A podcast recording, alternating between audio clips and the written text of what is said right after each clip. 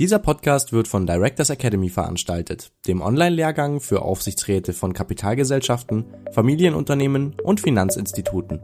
Die didaktisch gestalteten Module ermöglichen die Aus- und Fortbildung bei freier Zeiteinteilung. Das Teilnahmezertifikat belegt die Qualifizierung gemäß BaFin-Vorgaben sowie dem deutschen Corporate Governance Codex. Weitere Informationen finden Sie auf der Internetseite directorsacademy.de. 17 Uhr. Liebe Zuschauer, liebe Zuhörer, liebe Streamer und Streamerinnen, herzlich willkommen zum 19. Video-Livestream und Podcast für den Aufsichtsrat, unserem Aufsichtsratstalk von Directors Academy.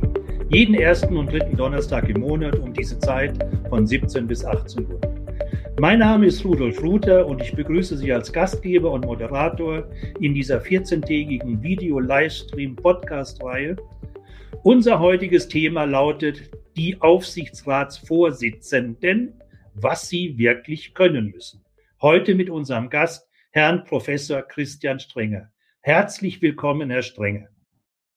Guten Tag, lieber Herr Ruther. Ich bin so glücklich, dass wir heute den Professor Strenger als Gast haben, Deutschland Mr. Corporate Governance. Nach Abschluss seines MBE-Studiums an der Universität Köln und Banktrainee-Programm in New York und London, bekleidete Professor Strenger ab 1972 in der Deutschen Bank zunehmend leitende Positionen in Frankfurt, New York und London. 1991 wurde er Chief Executive Officer der DWS Investment GmbH, Deutschlands größter Publikumsfondsgesellschaft mit einem verwalteten Fondsvermögen von derzeit circa 850 Milliarden Dollar. 1999 wechselte er in den Aufsichtsrat der DWS und nahm zahlreiche Aufsichtsratsmandate in DAX und MDAX notierten Gesellschaften, zum Beispiel Evonik, Fraport, TUI, an. Als Gründungsmitglied der Regierungskommission Deutscher Corporate Governance Codex hat er von 2001 bis 2016 die Investoreninteressen wahrgenommen. Auf internationaler Ebene ist er aktives Mitglied und Past Chairman des International Corporate Governance Networks gewesen, sowie Mitglied des BIAC Governance Komitees der OECD.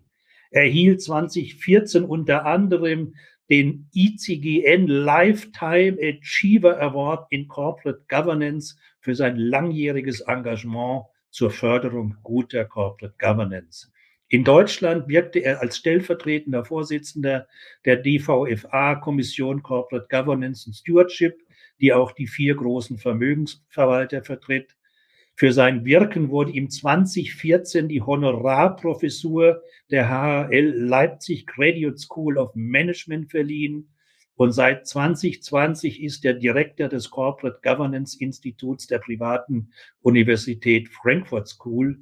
Er hält nach wie vor Vorlesungen, veranstaltet Konferenzen zu Fragen der Unternehmensführung und Kontrolle.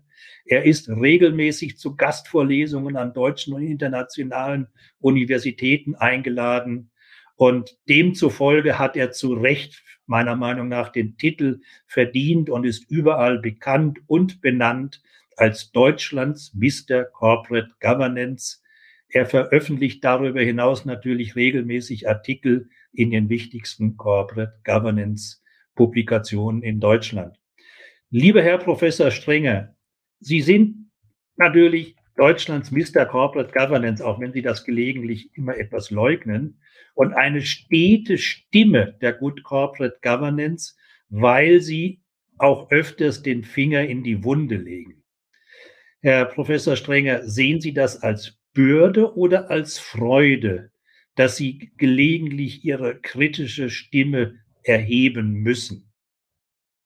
Ja, vielen Dank, Herr Rother, zunächst mal für all diese netten äh, Aufzählungen meiner äh, bisherigen Tätigkeiten. Ich sehe das, äh, um Ihre Frage zu beantworten, ich sehe das als quasi selbstverständliche Pflicht an, im Interesse eines funktionierenden Kapitalmarkts auch meine Stimme zu erheben. Und dazu habe ich die ausreichende Unabhängigkeit. Ich muss niemanden, wenn ich begründet vortrage, dann äh, sollte das auch gehört werden. Und das ist, glaube ich, auch ein Teil äh, ja, des intellektuellen Erfolgs, äh, was einem gut tut, wenn man gehört wird. Das äh, möchte ich äh, dabei natürlich nicht vergessen, aber äh, selber äh, hinstehen und auch äh, mutig Dinge ansprechen, die gegen die Regeln gehen, nicht? Und dazu gibt es, wir haben immer gedacht, ja, nach äh, 15 Jahren äh, Corporate Governance, Kodex und Bemühungen um gute Governance müssten eigentlich alle verstanden haben. Aber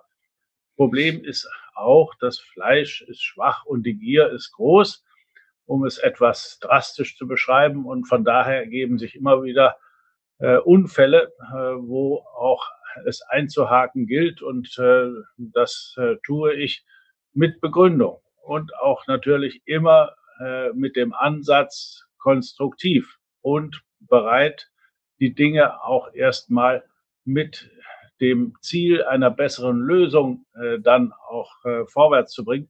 Aber wenn dann ähm, gesagt wird, nö, machen wir nicht oder das wissen wir besser, dann geht es auch weiter, weil ich nicht davor zurückschrecke, dann auch etwas deutlicher zu werden in der einen oder anderen Form.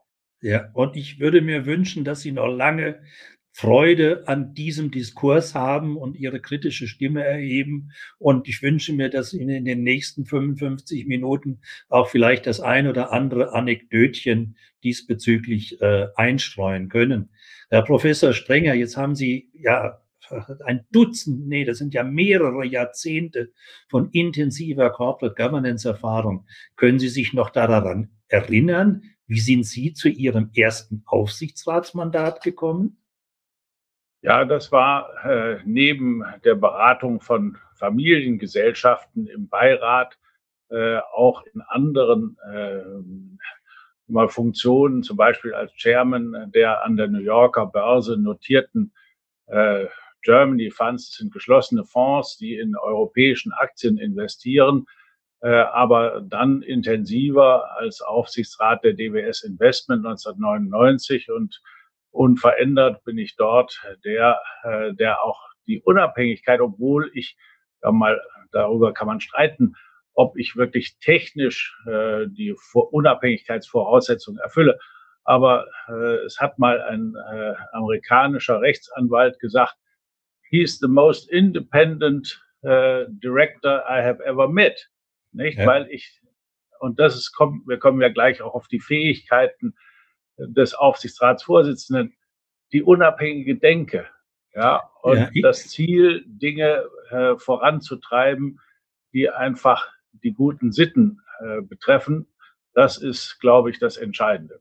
Ja, independent in mind, geistige Unabhängigkeit, das ist, glaube ja. ich, das, das Schlüsselwort in dem Zusammenhang. Ja, richtig. Bevor wir zu unserem Thema kommen, würde ich Sie gerne noch geschwind etwas fragen. Äh, in einem Ihrer zahlreichen Publikationen, wie vorhin erwähnt, Sie haben am 10. Juni in der Börsenzeitung sich natürlich geäußert über den aktuellen deutschen Corporate Governance Codex, der just in diesen Tagen im Mai, Juni dann veröffentlicht worden ist und äh, einige noch vorhandene Schwachstellen aufgezeigt. Äh, demzufolge meiner Frage, was ist Ihr Gesamturteil? Ist der neue Corporate Governance Codex jetzt gelungen? Was sind die zwei wichtigsten Schwachstellen aus, aus Ihrer Sicht? Der äh, jetzige neue Kodex ist, äh, glaube ich, sehr viel weitergekommen, wie ich das äh, 2001 äh, im Kreise der Kommission begonnen habe, war das aus Sicht der Investoren so schwach, dass ich äh, in Gefahr war zu sagen, das kann ich überhaupt nicht mittragen und verlasse die Kommission. Wir sind sehr schön weitergekommen. Es gibt den einen oder anderen Punkt, wo insbesondere aus Investorensicht, Kapitalmarktsicht es sehr sinnvoll wäre, äh, dass das im Kodex auch noch besser erfasst wird. Und zwar sind das äh, einmal der äh, sogenannte Lead Independent Director, also ein führender, unabhängiger Aufsichtsrat. Der muss, äh, der ist dann in der Regel nicht der Aufsichtsratsvorsitzende, sondern zum Beispiel bei SAP ist eine Frau Dr. Rotsch der Lead Independent Director, weil dort der langjährige Aufsichtsratsvorsitzende, Herr Plattner, auch selber der größte Aktionär ist. Und ja. insofern ist es sehr sinnvoll, dass dann einer der, äh, eine Person, die wirklich unabhängig ist, dort auch diese herausgehobene Funktion hat. Das ist im angelsächsischen äh, inzwischen völlig normal. In Deutschland ist das neu und ist eine begrüßenswerte Entwicklung. Das ist bisher gar nicht dabei in dem Kodex.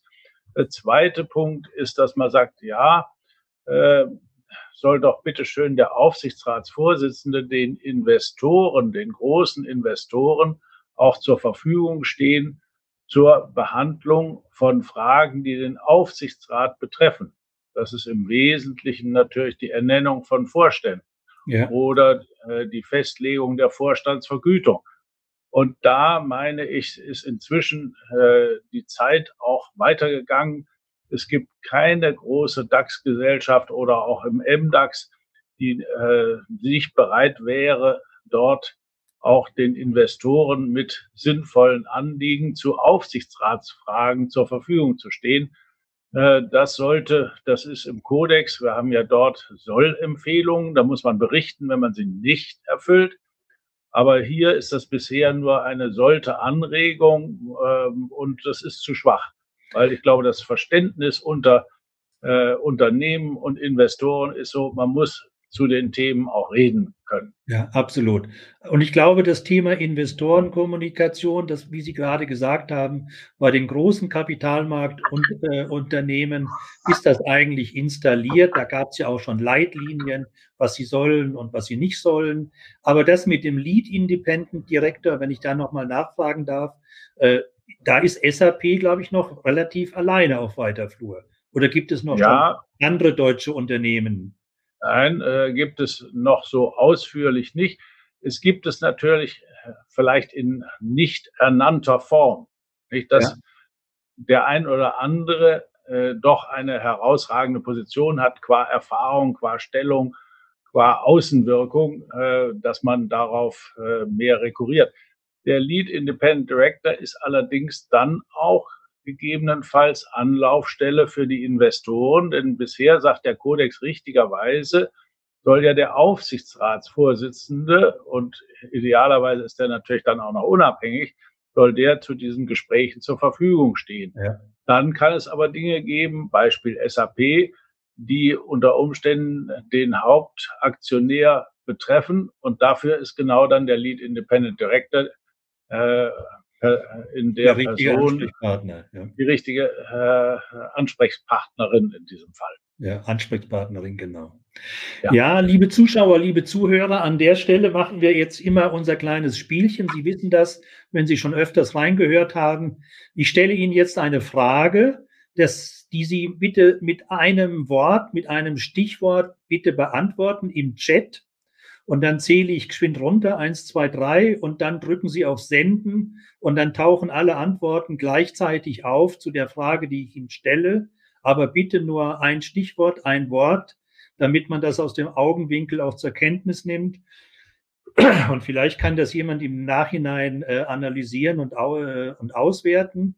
Und die Frage lautet, liebe Zuschauer, liebe Zuhörer, was ist für Sie die wichtigste persönliche Kompetenz eines Aufsichtsratsvorsitzenden oder einer Aufsichtsratsvorsitzenden?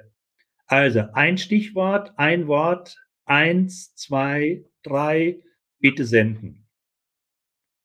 Herr Professor Strenger, welche zwei Stichworte hätten Sie genannt auf diese Frage?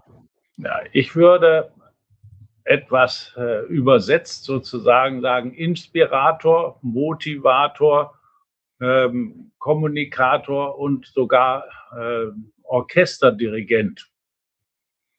Das mit dem Orchesterdirigent, führen Sie das mal mit ein, zwei Sätzen aus, bitte?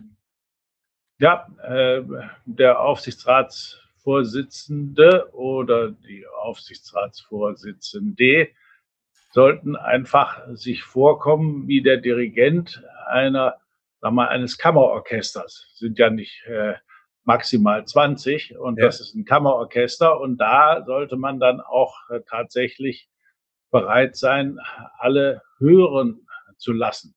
Ganz wichtig, ja, aber insgesamt immer das Tempo äh, richtig vorzugeben, auch durch ein entsprechendes freundliches Gesicht äh, zu ermutigen, auch dort richtig mitzumachen und das Beste zu geben.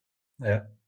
Ja, und äh, ich würde es gerne noch ergänzen, weil ich, dieses Bild gefällt mir sehr gut. Äh, jeder der Musikanten, der im Orchester sitzt, äh, hat bestimmte Fähigkeiten, die er exzellent beherrscht auf seinem Gerät, auf seinem ja. Musikinstrument. Und der Dirigent muss dafür sorgen, dass die zusammen es benutzen und dann kommt eine Musik und ein tolles Kunstwerk heraus. Und dann sind wir schon mitten bei unserem Thema für heute, dass die Aufsichtsratsvorsitzenden, was sie wirklich können müssen, äh, oder wie ich es als Untertitel immer gerne nenne, Chair of the Future, auch ein Begriff, den der Herr Professor Strenger in der Vergangenheit geprägt hat, Chair of the Future oder Chair of Disaster.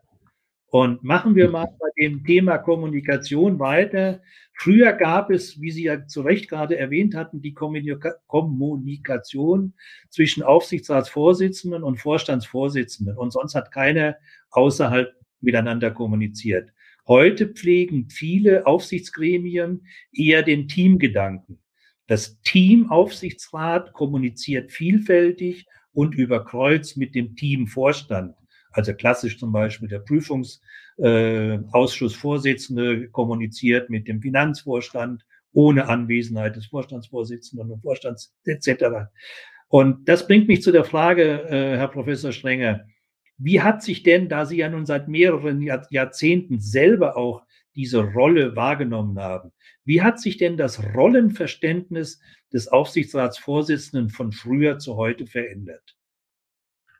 Herr Oder, glaube, wir sind äh, in die Rolle äh, doch gewechselt des Primus inter pares.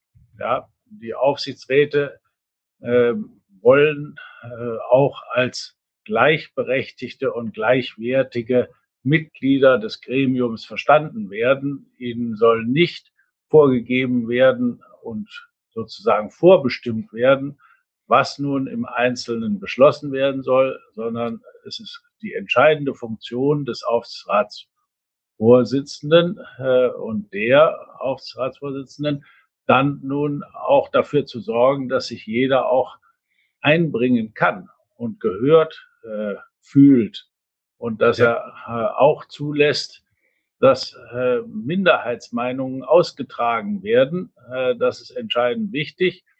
Und dazu müssen auch alle beitragen. Ich habe äh, in einem Aufsichtsrat bei der TUI, äh, wie ich da begonnen habe, durfte, weil das so verabredet war zwischen dem Vorstandsvorsitzenden und dem äh, Betriebsratsvorsitzenden, der war der stellvertretende Aufsichtsratsvorsitzende, der hat dann so jedes zweite Mal durfte eine abgestimmte Frage stellen.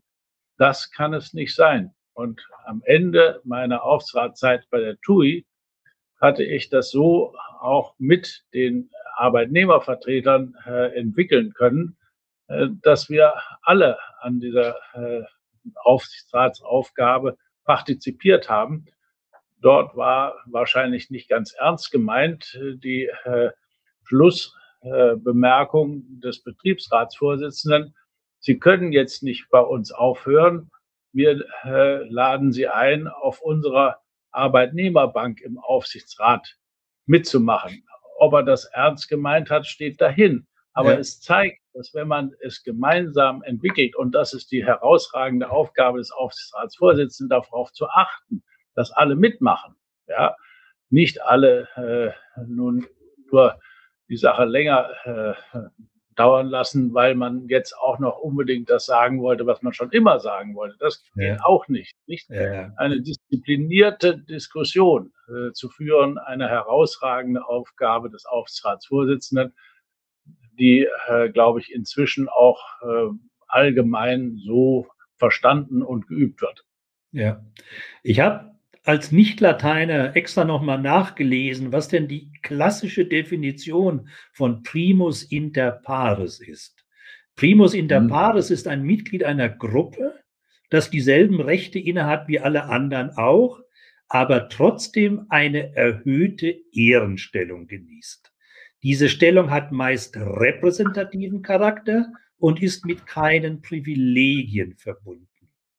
Das stimmt ja wahrscheinlich für einen Aufsichtsratsvorsitzenden auch nur begrenzt. Und das bringt mich mhm. eigentlich zu der Kernfrage. Braucht ein Aufsichtsratsvorsitzender Macht? Was es wirklich braucht, ist äh, eine überzeugende Kraft, auch unbequeme oder umstrittene Dinge, die aber im Unternehmensinteresse zwingend erforderlich sind, auch umzusetzen und eine Diskussion dann auch einmal zu beenden, nicht durch ein Machtwort, ähm, sondern äh, einfach durch Überzeugung und wenn dringend erforderlich auch noch durch Abstimmung. Aber das ist ein wenig probates Mittel, weil dann immer jemand sagen kann, ich war dagegen. Ja, äh, von daher ist es wichtig, dass zum Schluss nach Diskussion doch eine gewisse Einigkeit entsteht. Das ist unabhängig davon, dass wenn ein Aufsichtsratmitglied mit guter Begründung sagt, nein, äh, äh, ich äh, kann dem nicht zustimmen, dass er dann auch, das ist eine Frage der Haftung, ja, dann auch zu Protokoll erklärt, nein, äh, ich stimme dem nicht zu, denn wenn es dann nachher schiefgegangen ist, dann äh, wird der, der zu Protokoll gegeben hat, dass er von vornherein begründete Bedenken hat, wird eher weniger in die Haftung genommen als die anderen, die einfach gesagt haben, na ja, wie man in Köln so schön sagt, hat noch immer gut gegangen. Ja. Das ist äh, eine küt, Formel. Küt. Ja. ja, genau. Und das ist das die Formel, die es zu vermeiden gilt. Ja, man muss die Dinge ausdiskutieren und es ist richtig, äh, es ist auch eine Frage des Klimas und der Kultur im Aufsichtsrat, dass sich alle wahrgenommen fühlen, aber dass man zum Schluss auch zu vernünftigen Lösungen kommt. Und er muss dann eben auch in der Lage sein, nicht äh, billige Kompromisse zu schließen. Naja, dann gebe ich dem einen äh, Feld mal, in dem Fall Arbeitnehmer zum Beispiel, denen gebe ich jetzt was oder weil erwarte ich eine Gegenleistung. Das wäre schade. Und insofern ist es nicht eine Frage der Macht, sondern des Könnens des Aufsichtsratsvorsitzenden. Ja, das bringt mich zu einer äh, kleinen Nebenfrage. Äh, Abstimmungsverhalten und Abstimmungsregeln. Es gibt ja viele Aufsichtsgremien, da geht man davon aus, dass Entscheidungen, Beschlüsse, Abstimmungen einstimmig zu erfolgen haben. Mhm. Da ist es völlig außergewöhnlich, dass meinetwegen von zehn anwesenden Aufsichtsräten äh, sieben dafür und drei dagegen sind. Und trotzdem in der Summe der Beschluss positiv äh, getroffen wird. Und äh, wir kennen ja diesen prominenten Fall zum Beispiel bei ThyssenKrupp, wo der Vorstandsvorsitzende beleidigt gekündigt hat, äh, weil sein neuer Strategievorschlag nur zu von drei Vierteln der Mitglieder akzeptiert worden ist. Herr Professor Strenger, was ist Ihre Meinung? Müssen Beschlüsse einstimmig gefasst werden in Aufsichtsgremien oder gilt dort auch Demokratie, einfache Mehrheit reicht? Letzteres muss der große Ausnahmefall sein. Das kann bei Entscheidungen, die nicht kriegsentscheidend oder äh, entscheidend für das Wohl und Wehe des Unternehmens äh, sind, kann man das mal äh, auch hinnehmen. Aber sonst ist das äh, ein Thema, was im Vorfeld zu erledigen gilt.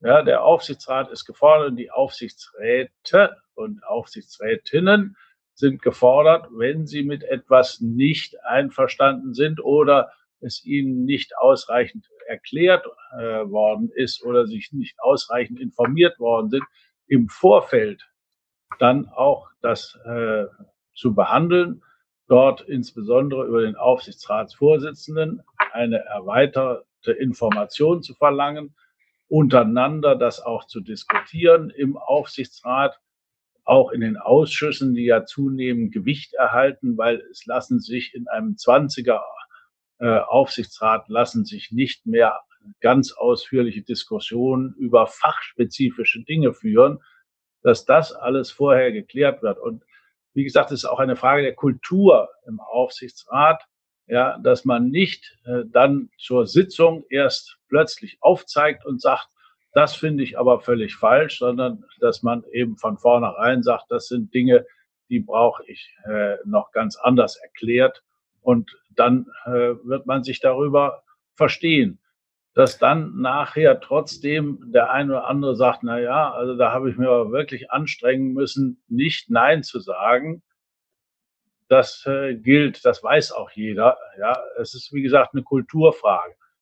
Ja, ich, äh, ich glaube, ja. was ganz wichtig ist, dass sowohl das Ja, was in der Regel immer leichter ist, aber insbesondere ein Nein auch entsprechend richtig argumentiert und erklärt werden kann, dann ja. wird es auch von den anderen verstanden. Und äh, dann, glaube ich, ist es, wie Sie sagen, in einer Kultur, wo man das akzeptieren kann. Wenn aber die, die Ja-Sager nicht verstehen, warum der Nein sagt, oder die Nein-Sager nicht verstehen, warum die anderen Ja sagen, dann besteht sicher keine Kultur, aber dann ist es wahrscheinlich auch eine schlechte Entscheidung. Ähm, das ist sicher im Einzelfall immer zu klären. Vielleicht an der Stelle nochmal das Thema, wir hatten es zwar gerade schon angesprochen, da wäre es hilfreicher, wenn der Aufsichtsratsvorsitzende tatsächlich auch unabhängig wäre. Das ist aber in vielen Fällen nicht so, wegen Hauptaktionären oder Ankeraktionären. Äh, deswegen den vorhin erwähnten Lead Independent äh, Officer oder Aufsichtsrat. Director, ja. Director, Lead Independent Director wie wichtig ist es denn, dass das Gremium untereinander weiß, welche Abhängigkeit und Unabhängigkeit des einzelnen Mitglied in seinen Entscheidungen prägt?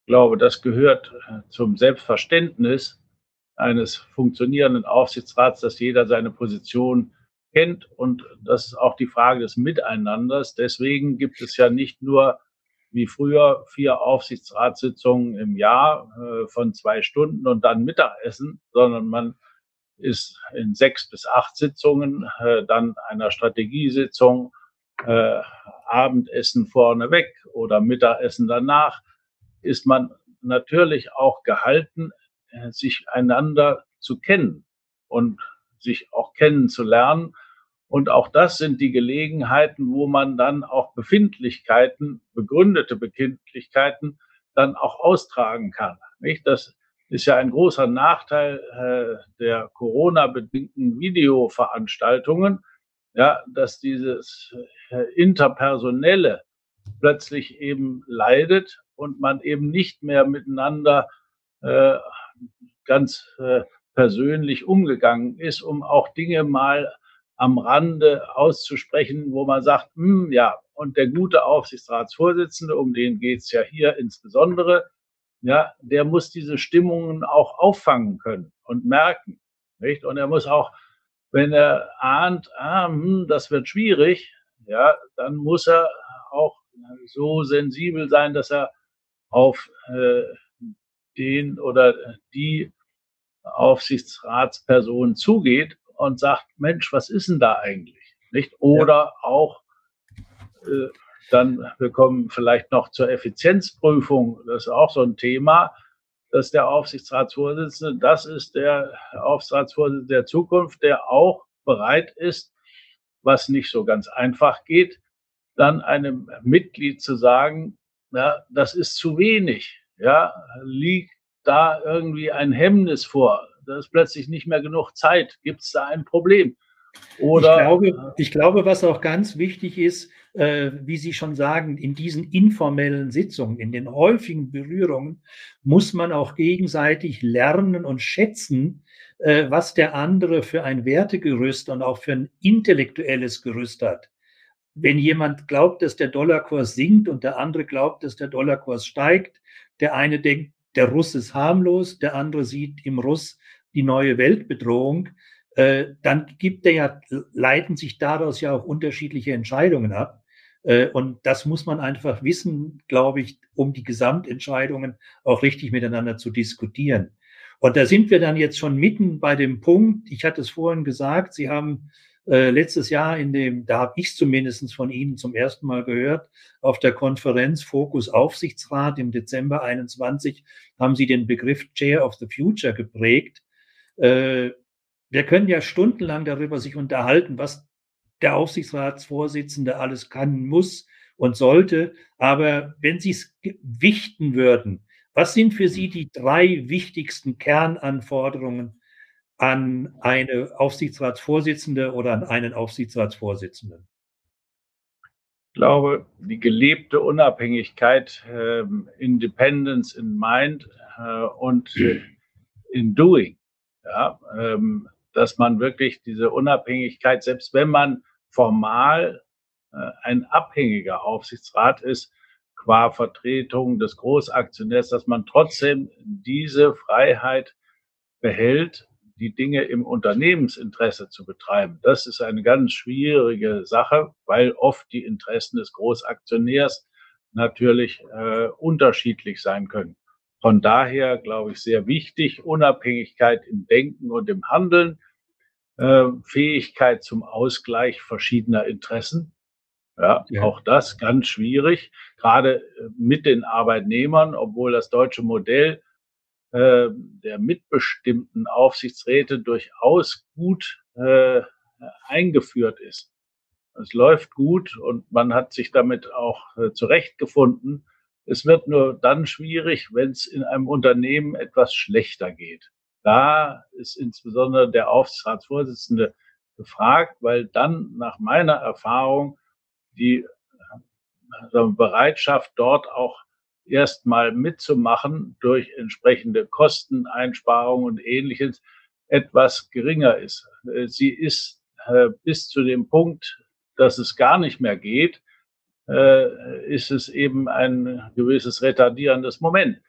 Wenn es dann gar nicht mehr geht, glaube ich, ist das deutsche Modell sogar bevorzugenswert, weil dann alle wieder an einem Strang ziehen und sagen, jetzt müssen wir das Unternehmen neu aufstellen und dann sind alle dazu bereit. Das ist also, wie gesagt, auch ein wichtiges Thema, auch für den Aufsichtsratsvorsitzenden, der eben bitteschön nicht seine Zweitstimme einzusetzen hat. Das ist also ein ganz falscher Weg, dass man sagt, okay, in einem 20er Aufsichtsrat mit zehn Arbeitnehmer und Gewerkschaftsvertretern dann zu sagen, aber dann ziehe ich jetzt die Zweitstimme.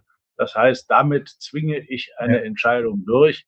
Ein ganz schlechtes Modell, weil das hat natürlich Nachwirkungen. Ja, denn die überstimmte Seite wird sich dann in Zukunft äh, zu wehren wissen mit anderen Dingen. Und das kann nicht im Unternehmensinteresse langfristig sein. Ja. Insofern spielt das eine große rein.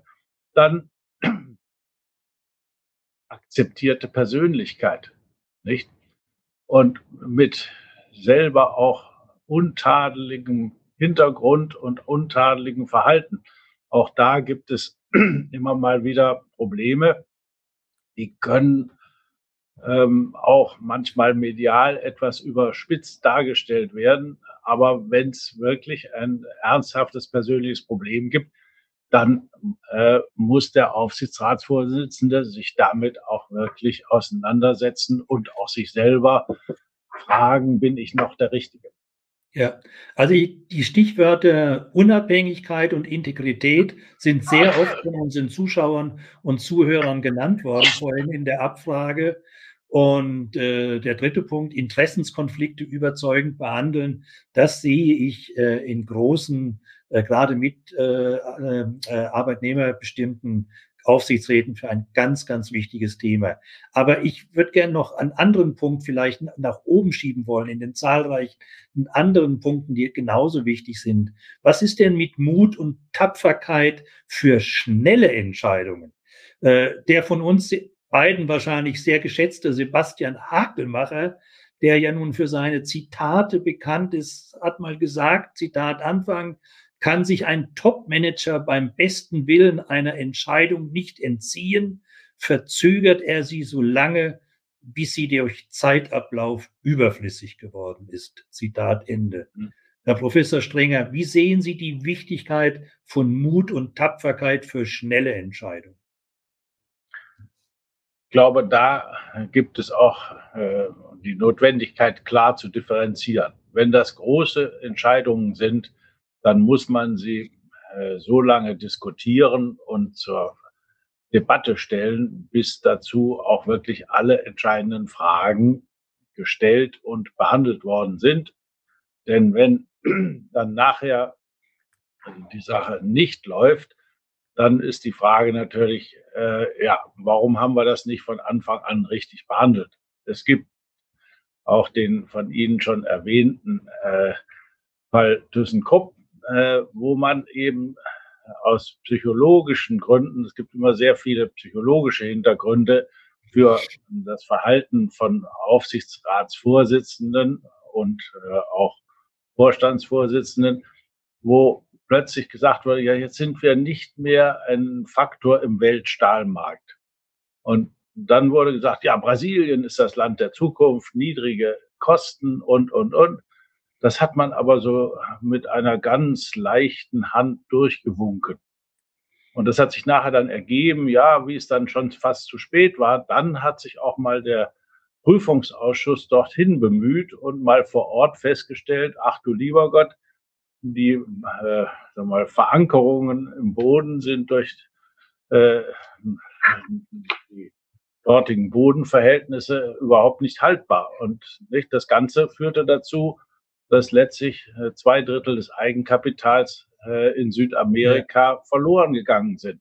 Also aufpassen bitte immer je nach Wichtigkeit der Entscheidung dann auch äh, bis zu Ende diskutieren und nicht einfach schnell entscheiden. Unabhängig davon, es gibt auch mal kleinere Fragen und da muss man unter Umständen dann auch weitermachen und nicht sich immer wieder verbeißen in eine Diskussion, äh, wo dann auch oft Dinge ausgetragen werden der Vergangenheit nach dem Motto, äh, ich habe ja schon immer gesagt. Ja, ja, ja. Das bringt, bringt uns nicht weiter. Und diese Mut und Tapferkeit kann im Prinzip auch nur vorhanden sein, wenn das schon mehrmals von uns äh, herausgearbeitet das Thema Unabhängigkeit gegeben ist, weil umso unabhängiger ich bin, umso mutiger und tapferer kann ich solche Dinge äh, artikulieren und vielleicht entscheiden. Ich würde gerne ein Stichwort von vorher nochmal äh, noch herausziehen, Integrität.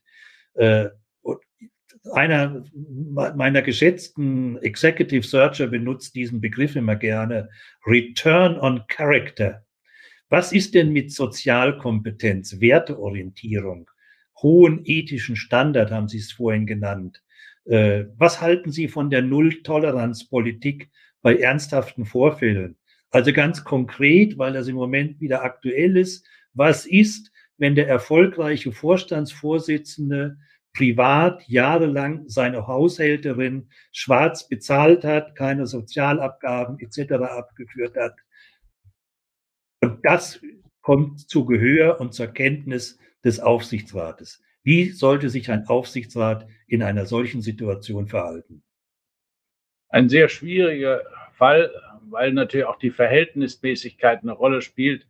Man kann eigentlich nur hoch bedauern, dass der ja nicht schlecht bezahlte Vorstandsvorsitzende oder Aufsichtsratsvorsitzende nun sich mit einem so preiswerten äh, Verhalten, für ihn preiswerten Verhalten äh, da äh, sozusagen erwischen lässt. Auch das ist natürlich sehr traurig. Da gibt es auch andere Gestaltungsmöglichkeiten, über die wir uns aber jetzt nicht im Detail, aber was soll das? Nicht nur, das gibt es ja nicht nur äh, in einem Einzelfall. Nicht? Auch ein nicht unbekanntes Unternehmen in Stuttgart hat neulich 40 Millionen äh, bezahlen müssen äh, dafür, dass man jahrelang ja, Betriebsräte und andere äh, mit ähm, Vergünstigungen ausgestattet hat, die eben nicht versteuert wurden.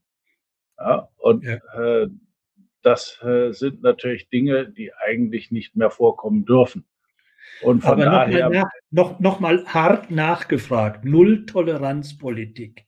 Sie sagten mhm. gerade das Zauberwort äh, Verhältnismäßigkeit. Gibt es eine Schwelle in der Verhältnismäßigkeit, wo man sagt, ja, das ist ja eine Größenordnung, das macht jeder, äh, das muss man akzeptieren? Oder Null-Toleranz-Politik heißt das, egal wie groß der Wert ist, es heißt halt Null-Toleranz? Ja, ähm, ich würde sagen, null, null Toleranz. Äh, man muss aufpassen, dass man nicht wegen Kleinstigkeiten dann eine sonst wirklich verdiente Persönlichkeit aus dem Rennen nimmt, denn man muss immer wieder auch im Unternehmensinteresse berücksichtigen, ah, ja, was passiert da? Aber wenn die Dinge substanziell sind, gibt es keine Chance. Weil jeder im Betrieb sagt, ähm, ja, wenn das bei dem oder bei der durchgeht, ja, kann ich da ja auch machen. Denn auf den oder die kann ich ja auch dann zeigen. Nicht? Und äh, das ja. Vorbild ist fatal. Lassen Sie uns ein anderes konkretes Praxisbeispiel nennen. Ihr Lieblingsthema Volkswagen. Äh, sind die Herren Dr. Dr. Porsche, Aufsichtsratsvorsitzender der Porsche AG und der Porsche SE und Hans-Dieter Pötsch äh, als Aufsichtsratsvorsitzender der Volkswagen AG die richtigen Aufsichtsratsvorsitzenden, insbesondere im Hinblick auf diese beiden aktuellen Thematiken, aktueller Börsengang von Porsche und den damit zusammenhängenden Aktienpreis und äh, das zweite Thema der, der freiwilligen Sonderprüfung wegen des Dieselskandals. Warum überrascht uns Volkswagen immer wieder mit solchen Corporate Governance Fragen? Haben die die richtigen Aufsichtsratsvorsitzenden? Sie haben sicher einen aus Sicht der Familien sehr geeigneten Aufsichtsratsvorsitzenden, der auch in allen Dingen, die für Volkswagen und den Konzern relevant sind, sehr beschlagen ist. Das ist völlig unbestritten. Aber die Familien haben eine andere Vorgabe. Sie glauben, dass die Dinge nach ihren Vorstellungen laufen müssen. Und äh, das äußert sich immer wieder auch in Governance-Fragen. Auch hier wird äh, gesagt, der äh, durchaus äh, kompetente Vorstandsvorsitzende, neue Vorstandsvorsitzende, Herr Blume, äh, ja, der kann sowohl Volkswagen mit Aktionären dieser äh, Art und der kann auch die neue Porsche Betriebsgesellschaft, also nicht die Holding, kann der auch als Vorstandsvorsitzender führen. Das ist schon juristisch fast unmöglich. Müsste eigentlich immer einen Anwalt neben sich laufen haben, der sagt, halt, jetzt ist das Interesse von Volkswagen verletzt, weil da kriegt Porsche was extra. Nicht? Diese Konstellation das stört aber dort nicht, weil äh, man ja auch sich letztlich äh, der vollen Kontrolle sicher ist. Ähm, in, äh, in dem Fall Volkswagen äh, durch die Niedersachsen, die dort auch eben immer wieder eine tragende Rolle spielen. Katar, die ebenfalls voll auf Kurs sind äh, in äh, praktisch allen relevanten Dingen die haben damals äh, die ganze Porsche VW-Situation. Porsche wollte ja mal äh, VW übernehmen, war auch kurz davor. Die haben die Situation damals gerettet. Aber das ist ein fester Verbund. Und deswegen sind sie sich ganz sicher, dass sie die Vorzugsaktionäre, also die breiten Publikumsrisikokapitalgeber äh, auch jeweils äh, entweder gar nicht oder mangelhaft äh, auch bedienen können. Äh, nur das Beispiel, äh, die Vorzugsaktie hat äh, generell, weil sie kein Stimmrecht hat, ja auch einen äh, Dividendenvorzug. Ja, und der ist äh, nach normaler Prägung zwischen fünf und zehn Prozent. Bei der Porsche Holding nur ein Beispiel, der Porsche SE Holding ist der Dividendenvorzug, weil da wird dann auf eine alte Satzung von irgendwann mal verwiesen, ist ein 256. Prozent. Und damit, ja, sagt man schön, wenn die eben die Aktien kaufen, ja, oder jetzt äh, die äh, Ausgliederung äh, eines Teils der Porsche Betriebsgesellschaft an die Familien. Ja, de facto die haben dadurch ihre Einflussmöglichkeit, ihre Macht auch noch deutlich wieder verstärken können. Und ja, da wird dann äh, dafür, dass die Familien wirklich eine substanzielle Erweiterung ihres ganzen Besitzes haben, dafür gibt es dann einmalig 7,5 Prozent extra. Wir müssen die Zahlen, während der Abstand zwischen VW Stammaktien und Vorzugsaktien über Jahre über 30 Prozent ist oder wenn Sie eine solche Schachtelbeteiligung mit weitgehenden Einflussrechten am Kapitalmarkt erwerben wollen, kostet das zwischen 25 und 50 Prozent. Wir, also ich meine, es ist einfach, man muss sich immer wieder bewusst werden, Volkswagen oder die gesamte Porsche Volkswagen Gruppe ist das größte Familienunternehmen in Deutschland. Ja. Und wer zahlt, schafft an, sagt der Volksmund. Und wer dort ja. Aktien hält äh, oder Aktien kauft, ist selber schuld. So salopp geantwortet. Ich habe immer wieder versucht, weil der Konzern baut ja äh, sehr äh, erfolgreiche und auch gute äh, Autos, ja, und dann könnte man doch eigentlich mal dazu kommen, dieses Thema Dieselskandal, was man verharmlosend eben seitens äh, VW als Diesel-Thematik bezeichnet, das mal aus dem Weg zu räumen. Denn keiner äh, im In- und Ausland und im Ausland werden diese Dinge eben leider immer noch als negativ für die deutsche Governance äh, betrachtet ja. glaubt halt, dass das die Geschichte auch wirklich so ist. Und sie hat ja auch bisher alle Beteiligten bei Volkswagen 33 Milliarden Euro gekostet. Und das ist einfach nur schade. Bemühungen meinerseits dort auch auf Wegen eine Lösung zu finden, eine konstruktive, sind bisher erfolglos. Und ich glaube, es wird sich auch nichts ändern. Denn womöglich. Ja, aber geben, geben Sie nicht auf, bohren Sie nach, bohren Sie nach. Ja, ich setze auf die nächste Generation. Nicht? Von daher gibt lassen es, Sie uns, äh, lassen Sie uns mal ein anderes praktisches Beispiel nehmen, weil das kommt ein bisschen in die Nähe meines Lebenslaufes äh, zu den deutschen Wirtschaftsprüfungsgesellschaften. Äh, wie so oft haben Sie auch hier als Erster ein Thema aufgegriffen, was bis dahin niemanden eigentlich interessiert hat. Und äh, das war in Ihrem Artikel in der Börsenzeitung vom 14. August also eigentlich vor wenigen Tagen, wo sie deutlich gemacht haben, dass Aufsichtsräte von Wirtschaftsprüfungsgesellschaften beim besten Willen kein gutes Vorbild für eine transparente Corporate Governance in Deutschland sind. Sie haben sich höflich und diplomatisch ausgedrückt. Mangelnde Transparenz und unzureichende Berichterstattung sollten abgestellt werden. Aber eine gute, eine gute Berichterstattung ist meiner Meinung nach aber natürlich nur möglich, wenn auch eine transparente Corporate Governance auch vorherrscht bei Wirtschaftsprüfungsgesellschaften. Äh, Herr Professor Strenger, können Sie noch mal konkret ausführen, was muss PwC, KPMG, Ernst Young, die Leute deutlich anders machen in seinen Aufsichtsgremien? Sie müssen transparenter werden. Äh, das, was sie von den Unternehmen, die sie prüfen, verlangen, ja, nämlich detaillierte Darstellung der Governance-Verhältnisse, sollten sie auch für sich gelten lassen in ihren Transparenzberichten. Äh, Wirtschaftsprüfer müssen sogenannte Transparenzberichte veröffentlichen und ich habe denen geraten, macht doch das, was sowieso bei euch ganz normal ist. Ja, wer ist im Aufsichtsrat? Wie lange? Ist er unabhängig? Hat er ein Kompetenzprofil zu erfüllen? Wie wird mit Interessenkonflikten umgegangen? Und, und, und, und, und. Wer kommt äh, in den Vorstand? Durch wen?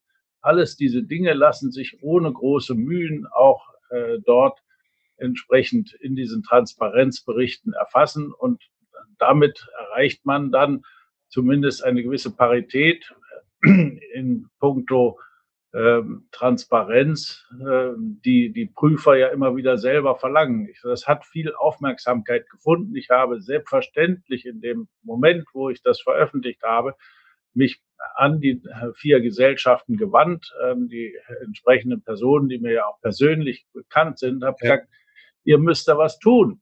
Denn äh, wenn ihr das nicht tut, dann riskiert ihr, das steht auch in meinem äh, Aufsatz eben genau drin, ihr riskiert, dass ihr es dann verordnet bekommt. Und dann seid doch selber äh, so gut und macht es einfach. Nicht einfach mehr Transparenz auch über äh, die Prüfer ist, glaube ich, heutzutage nicht erst seit Wirecard ein ganz wichtiges Thema. Man will einfach wissen, dass die Regeln, auf die sie selber immer rekurrieren, dass die auch für sie selbst gelten.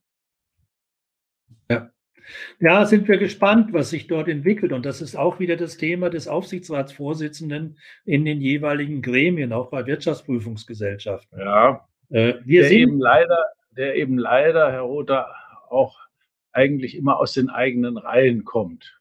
Auch keine Unabhängigkeit auch, etc. etc. Nicht, oder zumindest nicht nur ein sichtbar unabhängiger Aufsichtsrat da drin, sondern eben eine sagen mal, vernünftige Zahl von Aufsichtsräten, wo man sagt, ja, die können auch da mal Paroli bieten. Das ist, glaube ich, das Wichtige. Die erste Reaktion auf mein äh, Bemühen, auch bei den Gesellschaften dafür äh, Unterstützung zu erhalten, äh, sind Gott sei Dank einigermaßen positiv, sondern so dass die Transparenzberichte jetzt doch deutlicher werden können. Na, das ist doch schön. Dann warten wir mal, was die jeweiligen Häuser veröffentlichen. Wir sind schon kurz vorm Ende, Herr Professor Strenger. Mit Ihnen fliegt die Zeit dahin. Lassen Sie uns mal versuchen, in die Zukunft einen Blick zu werfen. Äh, also wir haben ja, Sie sind ja auch ein Vater des Kodex, weil Sie von Anfang an dabei waren. Seit Jahrzehnten beobachten Sie die Corporate Governance Entwicklung nicht nur in Deutschland, sondern auch insbesondere international. Wir haben Dutzende, Hunderte von aufsichtsrechtlichen Normen und Rahmenbedingungen für dieses Thema Corporate Governance. Äh, was kommt denn noch? Was ist denn der nächste Überraschungskuh des deutschen oder europäischen Regulators? Äh, mit was müssen sich Aufsichtsratsvorsitzenden denn in fünf oder acht Jahren beschäftigen? Ich glaube, das meiste haben wir schon. Ähm, wenn Sie Aufsichtsratsvorsitzende fragen, werden die Ihnen sagen, wir haben schon viel zu viel. Und das ist äh, das, äh, sag mal, Gefährliche, dass wir gerade jetzt auch bei dem ganz wichtigen Thema Nachhaltigkeit eine Überforderung äh, dadurch äh, dann äh, feststellen müssen, dass immer noch zusätzliche verschiedene Regulatoren äh, sich einbringen und auch noch das nächste äh, Instrument äh, bringen. Es gibt die CSRD, es gibt die CSDD, es gibt reichlich und, und, und. Und jetzt die Aufgabe ist eher, dass die Dinge gerade in puncto dieses so wichtigen Themas Nachhaltigkeit aber auch klar gemacht werden, wer was zu befolgen hat. Und da sind leider Überraschungen, weil immer wieder ein politischer Hintergrund zu befürchten ist. Jetzt wollen wir auch noch politisch das oder das erfassen. Und dann äh, legt Brüssel los. Und da müssen wir aufpassen, dass wir in Europa nicht plötzlich äh, die Vorbilder sind in puncto jeder Detailanforderung in Sachen Nachhaltigkeit, die uns aber im internationalen Wettbewerb unter Umständen auch äh, eher ein Schlusslichtproblem bringen ja. kann. Ja, das hatten wir sehr schön vor zwei Wochen herausgearbeitet in unserem letzten Aufsichtsratstalk mit der Regine Sippmann, wo wir über Bürokratiemonster äh, ESG gesprochen hatten, Aufsichtsrat und Nachhaltigkeit. Die Frage ist ja, äh, überlässt die Wirtschaft nicht allzu sehr äh, diese Entwicklungen und diesen neuen Regularien äh, der Politik und Verwaltung selber, müsste man sich nicht viel mehr dort involvieren. Also die klassische Frage zum Beispiel, ist die derzeitige deutsche Corporate Governance Kommission warum sind da so wenig Unternehmer, Vorstandsvorsitzende und Aufsichtsratsvorsitzende vertreten? Also Frage, muss die Wirtschaft nicht viel aktiver sich selbst auch um diese Dinge kümmern? Ja, und sie muss auch bereit sein, in die Politik zu gehen. Das ist, glaube ich, auch, das gab es früher mal, äh, dass große äh, Unternehmen bereit waren, ihren Mitarbeitern zu sagen, wenn ihr bereit seid, dort in die Politik zu gehen, dann kommt ihr jederzeit zu uns zurück nach einer Mindestzeit, die auch dann in Berlin verbracht wird. Und ihr werdet äh, in einer höheren Position wieder zurückgenommen. Ich glaube, das sind Wege, aber auch sonst ist es, glaube ich, entscheidend, dass alle, auch mit den Politikern, im Gespräch sind und nicht sagen, die erreichen wir eh dem nicht. Das stimmt auch gar nicht. Man kann durchaus mit denen reden. Und das ist, glaube ich, das Gebot der Stunde. Denn sonst würden die Politiker sich noch mehr aufgefordert fühlen, dieses so wichtige Thema Nachhaltigkeit noch zusätzlich zu befrachten. Wir haben schon genügend und ich glaube, äh, da ist es Aufgabe, eben der Wirtschaft und auch der, sag mal, äh, erwachsenen Bevölkerung äh, für ein Verhältnis zu sorgen, was auch die Zukunft richtig abbilden kann. Ja. 17.55 Uhr, Herr Professor Strenger. Um die Zeit frage ich meine Gäste immer, Gäste, meinen Gast oder meine Gästin, nach dem Aufreger in den letzten Wochen in der deutschen Corporate Governance Landschaft, natürlich positiv äh, oder negativ, äh, oder vielleicht haben Sie selber einen Aufreger neben dem BP-Thema, was Sie gerade gewähnt haben. Was war für Sie der Aufreger in der letzten Zeit in der deutschen Corporate Governance Landschaft?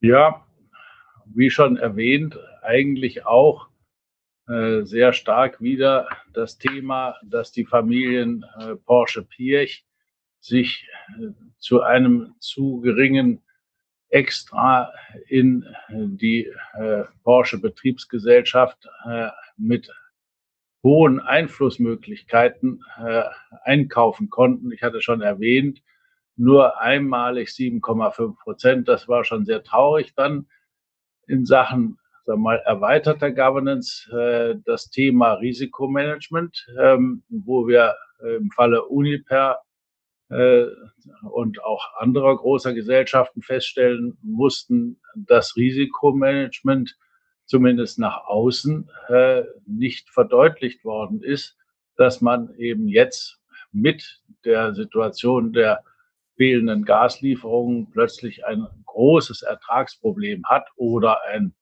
Überlebensproblem im Falle Uniper. Da äh, ist konkret der Geschäftsbericht von Uniper ähm, am 23. Februar dieses Jahres erschienen.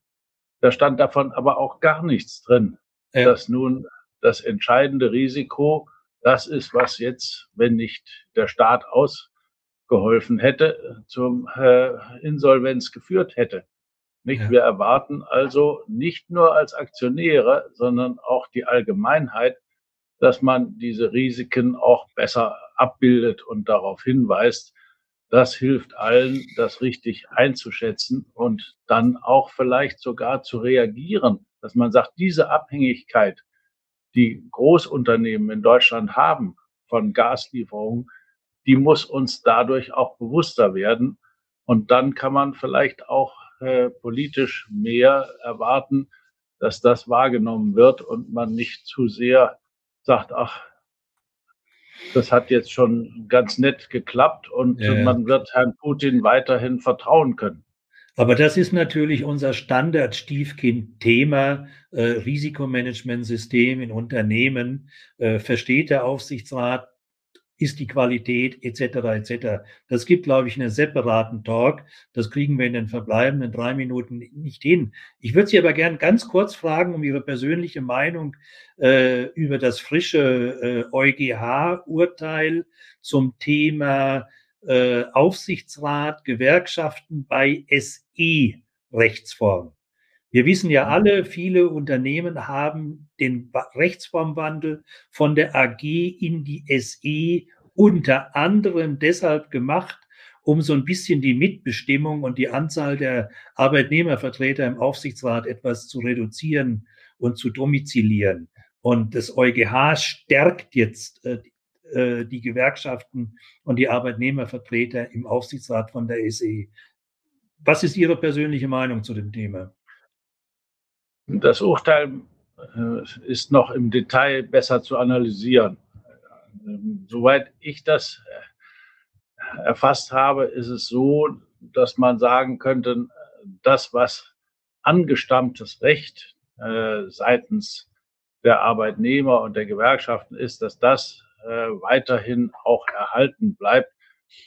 Da wir ja inzwischen auch äh, gelernt haben, mit der Mitbestimmung seit vielen Jahrzehnten vernünftig umzugehen, ist es kein Dramaereignis. Es ist natürlich ein äh, Punkt äh, in, gemacht in Richtung der Erhaltung der deutschen Mitbestimmung. Eindeutig. Wobei ja.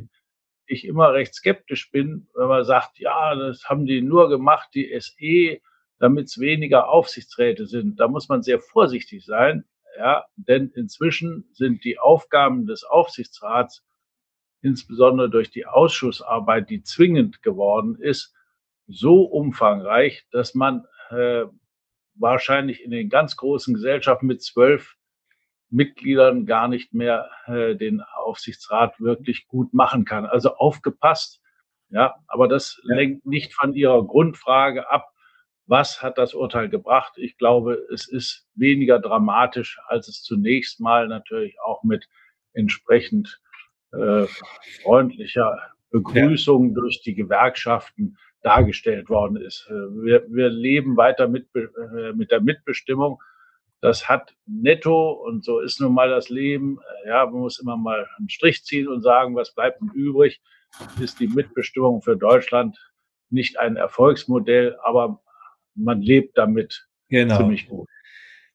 Jetzt sind wir eigentlich schon fertig, aber trotzdem kriegen Sie noch meine Aufforderung für den letzten Satz, für den Schlusssatz, für ein Statement, einen kurzen, knackigen Satz, der uns am Wochenende noch einfällt und wir am Wochenende mit Freuden an das Gespräch von heute dran erinnern. Was für einen kurzen Schlusssatz haben Sie uns mitgebracht, Herr Professor Strenger? Immer genau hinschauen, äh, was äh, einem vorgestellt wird und äh, nicht aufgeben, es zu hinterfragen und dann auch sich selber einzubringen. Das spielt nicht nur im Kapitalmarkt eine große Rolle, sondern ist eine wichtige, glaube ich, Empfehlung auch für das Leben im Allgemeinen und ganz besonders am Wochenende. Genau. Hinschauen, nachfragen und sich anschließend einbringen. Das ist doch wunderbar. Das erhöht die Qualität des menschlichen Miteinander, nicht nur im Aufsichtsrat. Herr Professor Strenger, recht herzlichen Dank. Es hat mir heute wahnsinnig viel Spaß gemacht, dass Sie da waren. Gleicherweise bei mir und vielen Dank, Herr Ruther. Dankeschön. Liebe Zuschauer, liebe Zuhörer, auch bei Ihnen möchte ich mich recht herzlich bedanken. Wie immer ergänzendes Lesefutter finden Sie auf der Homepage von Directors Academy und auf meiner Homepage. Aber schauen Sie auch auf die Homepage vom DSW und beim Christian Strenger und googeln Sie Christian Strenger. Sie finden unzählige, auch aktuelle, tolle Literatur- und Publikationshinweise. Bleiben Sie mir alle gesund und zuversichtlich. Und in zwei Wochen am 3. November schalten Sie bitte wieder rein von 17 Uhr bis 18 Uhr. Da haben wir Herrn Andreas Ronken, Geschäftsführer von Ritter Sportschokolade, mit dem Thema Fremdmanager und Familienbeirat. Erfolg liegt in der Schnittstellenklärung und der emotionalen Intelligenz. Dankeschön, einen schönen guten Abend und wie gesagt, bleiben Sie gesund und zuversichtlich.